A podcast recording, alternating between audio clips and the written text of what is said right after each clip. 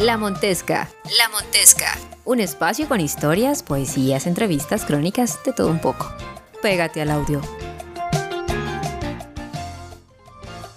Hola, bienvenidos una vez más a este octavo capítulo de la primera temporada de La Montesca con la historia por la puerta de servicio Casi un sueño americano. Este octavo capítulo es el final, pero el final de la primera temporada. Ya vendrán otras temporadas muy pronto con historias reales y de ficción. Bienvenidos a este último capítulo de Por la Puerta de Servicio, casi un sueño americano, en La Montesca.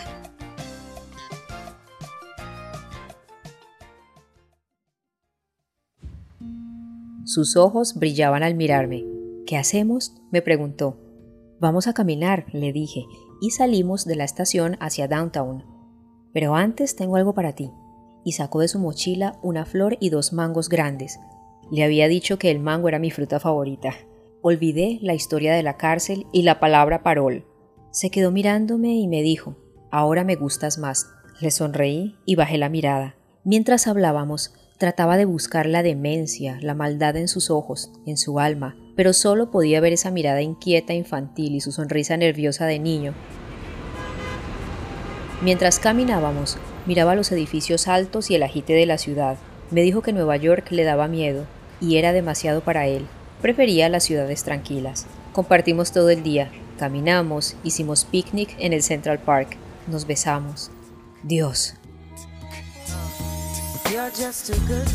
Sentía que me dejaba pedacitos de su vida con cada beso, sincronizado, delicado, apasionado, tan suave sus labios se mezclaron perfectamente con los míos. El tiempo se detenía con cada beso. No quería pensar en su pasado, pero era obvio que estaba presente. Mi entusiasmo se negaba a la realidad. Me contó que había estudiado psicología, que había sido maratonista, que quería estudiar más y que esperaba estabilizarse para poder continuar. Mientras me contaba su historia con saltos de tiempo, aumentaba en mí la tensión al esperar el momento en el que revelara su secreto.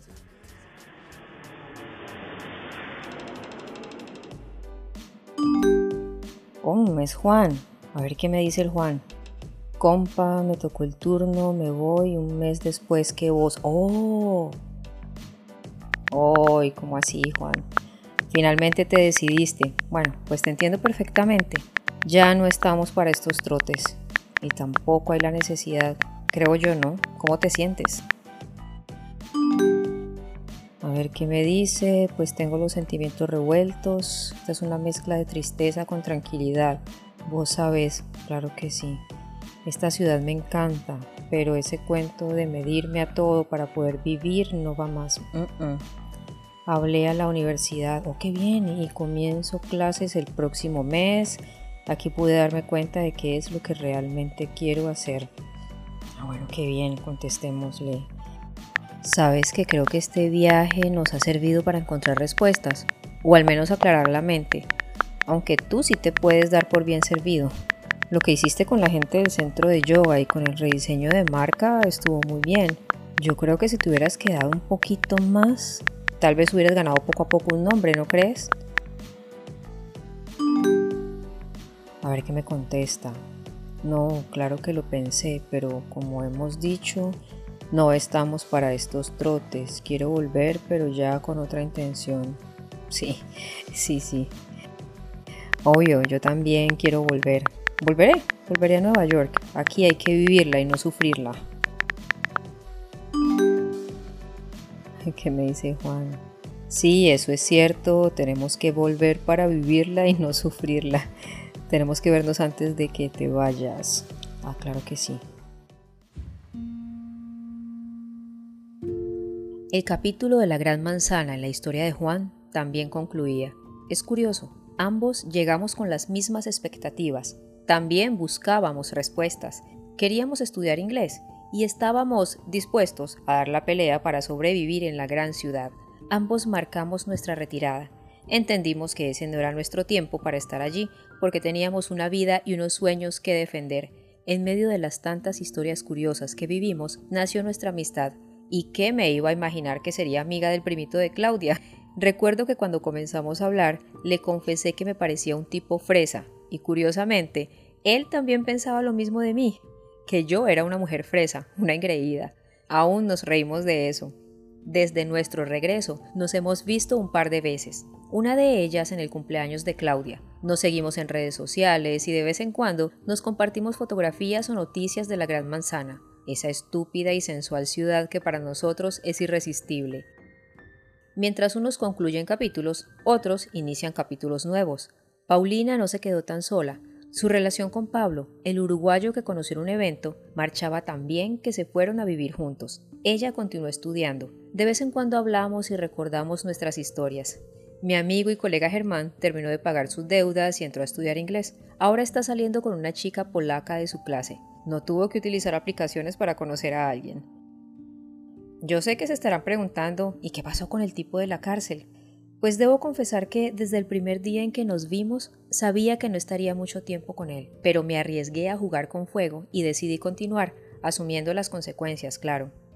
Pasamos el primer día juntos y quedamos de encontrarnos al día siguiente en Connecticut.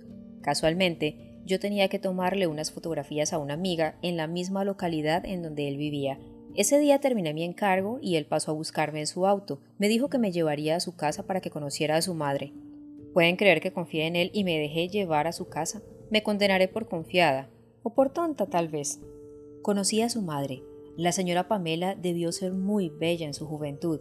A sus 60 años conservaba su porte elegante, alta, de tez blanca, con su cabello rojo a la altura de los hombros, ojos azules de mirada triste, nariz fina, Entendía un poco el español, fue muy amable conmigo y además cocinaba delicioso. Estuve en su casa. Por más que intenté relajarme, me sentía extraña, y obviamente lo era. Ese día me pidió que me quedara en Connecticut. Quería pasar más tiempo conmigo y hablar. Me dijo que pagaría un hotel.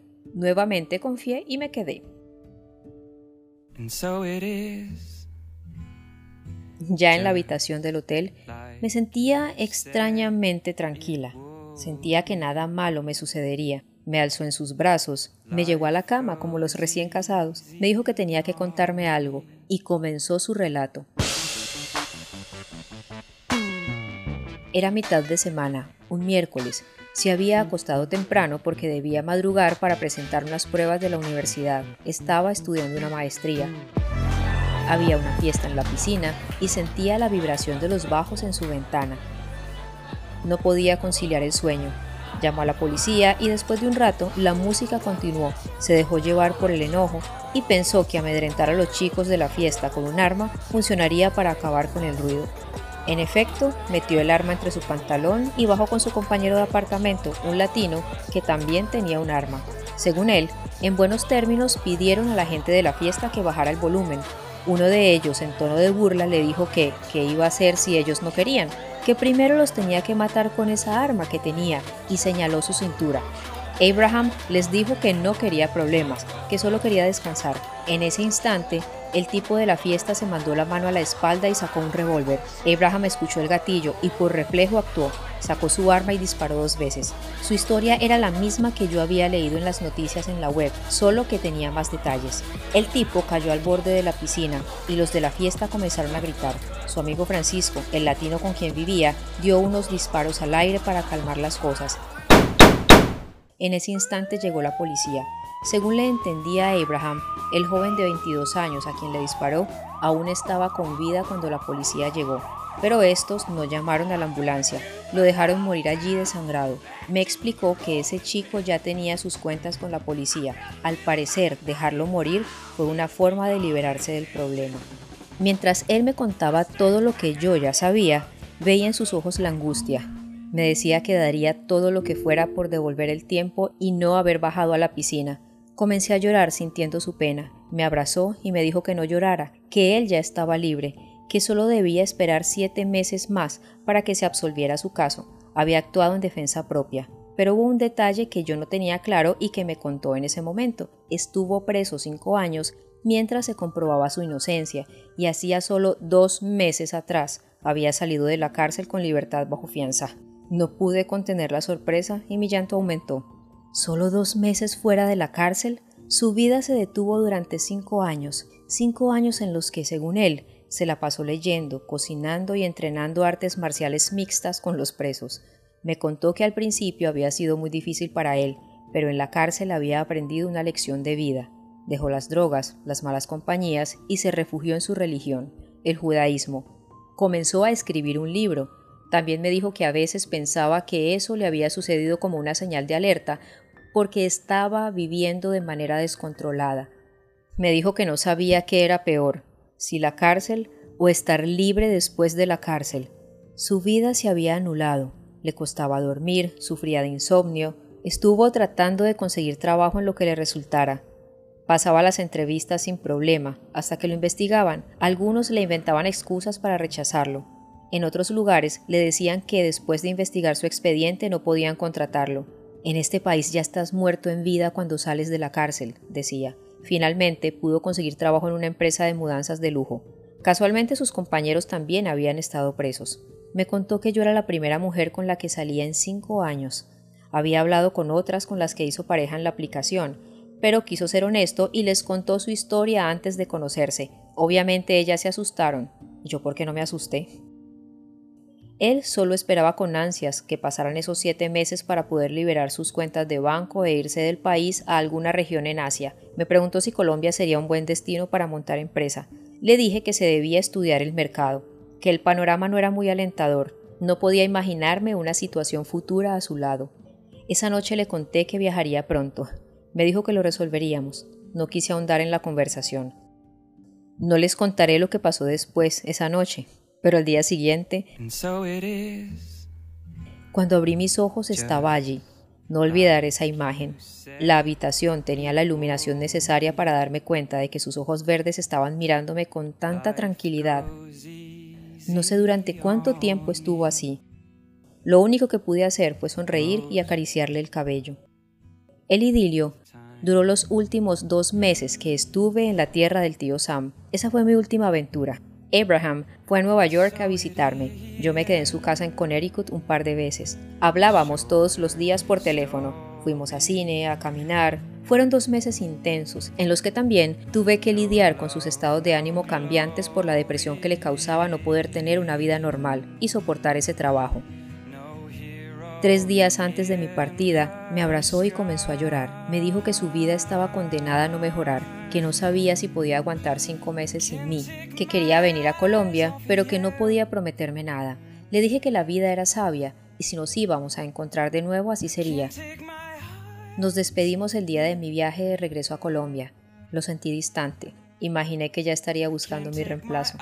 Viajé de noche, pero no tuve en cuenta pedir el asiento en ventana para tener una vista aérea nocturna. Me despedí de Nueva York con la gratitud por lo vivido y la promesa de regresar. Llegué a casa y comencé mi proceso de reubicación, de adaptación, de examinar mis prioridades. Tenía que arrancar de ceros otra vez. ¿Cuál sería el rumbo de mi vida después de más de tres años fuera del país? Cuando recién llegué, le escribí a Abraham animándolo para que saliera adelante, pero ya no hablábamos con la intensidad de antes. Al poco tiempo, le escribía y tardaba en contestar, hasta que dejó de escribirme.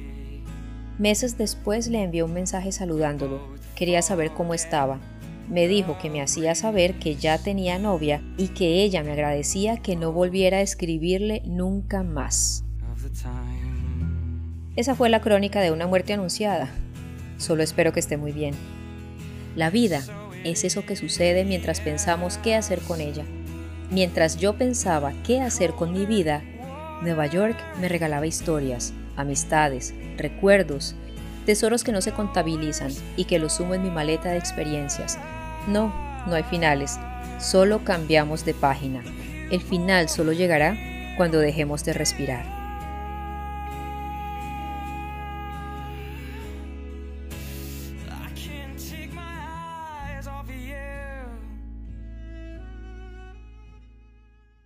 Tan, tan, tan, tan, tan, tan, se acabó. La Montesca regresará